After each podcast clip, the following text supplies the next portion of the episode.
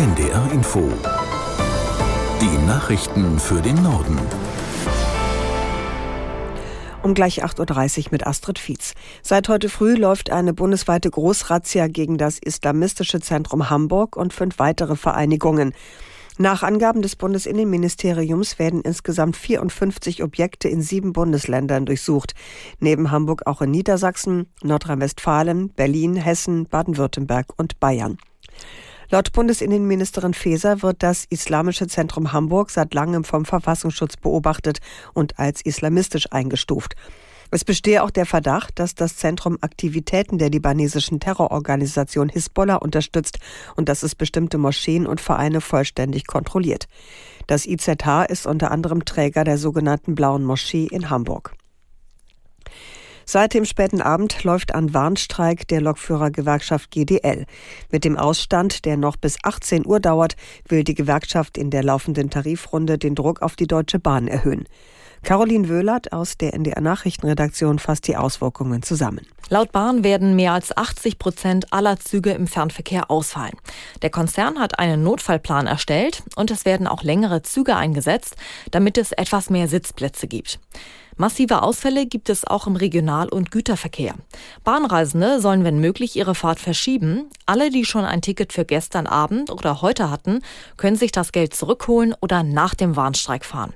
In größeren Städten fallen außerdem S-Bahnen aus. Privatbahnen werden nicht bestreikt, allerdings wirkt sich der Warnstreik bei der Bahn auf das gesamte Streckennetz aus.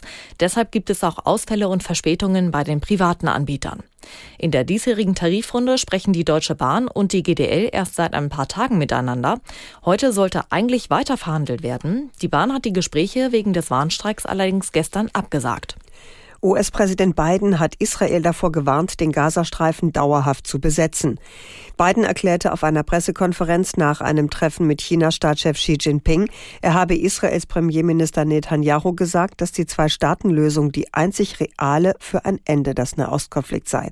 Aus Washington, Julia Kastein. Die jetzigen Kämpfe mit vielen zivilen palästinensischen Opfern würden wohl erst enden, wenn die militant-islamistische Hamas nicht mehr in der Lage sei, Angriffe wie den vom 7. Oktober zu wiederholen, so Biden.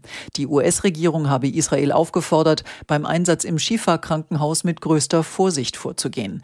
Aber das erste Kriegsverbrechen habe die Hamas begangen, die eine Kommandozentrale unter dieser Klinik unterhalte und dort auch Waffen und Material lagere. Das stehe fest, so Biden, ohne Belege vorzulegen.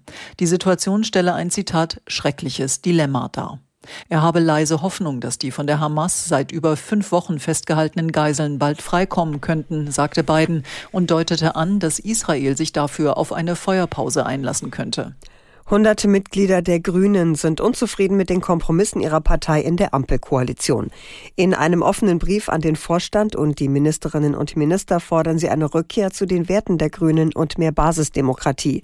Aus Berlin Dietrich Karlmeurer. Zurück zu den Grünen, so lautet die Überschrift des offenen Briefes an die Parteiführung, der dem ARD Hauptstadtstudio exklusiv vorliegt. Rund 500 Mitglieder der Partei haben das Schreiben bislang unterzeichnet. Darin wird kritisiert, dass die Grünen in der Ampelkoalition eine Reihe von Kompromissen eingegangen sind, die den moralischen und politischen Grundsätzen der Partei widersprechen würden.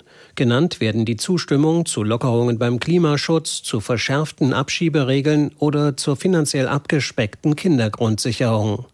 Zwar habe man Verständnis dafür, dass in einer Koalition Kompromisse notwendig waren, doch sei man schockiert, dass diese von grüner Seite jeweils als Erfolge verkauft wurden. Zudem habe man den Eindruck, dass es innerhalb der Partei immer häufiger keinen Raum für Kritik und Debatten gebe.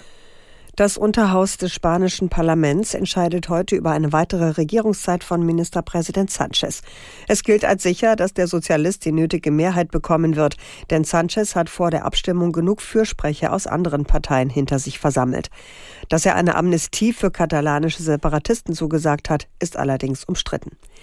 Bei der vorgezogenen Parlamentswahl in Spanien im Juli waren die Sozialisten nur auf den zweiten Platz gelandet. Der konservative Wahlsieger Fejo erhielt im Parlament aber nicht die notwendige Unterstützung. Osnabrücker Ermittler haben im Rahmen einer Großrazzia zahlreiche Objekte von mutmaßlichen Automatenspreng Ausgang durchsucht.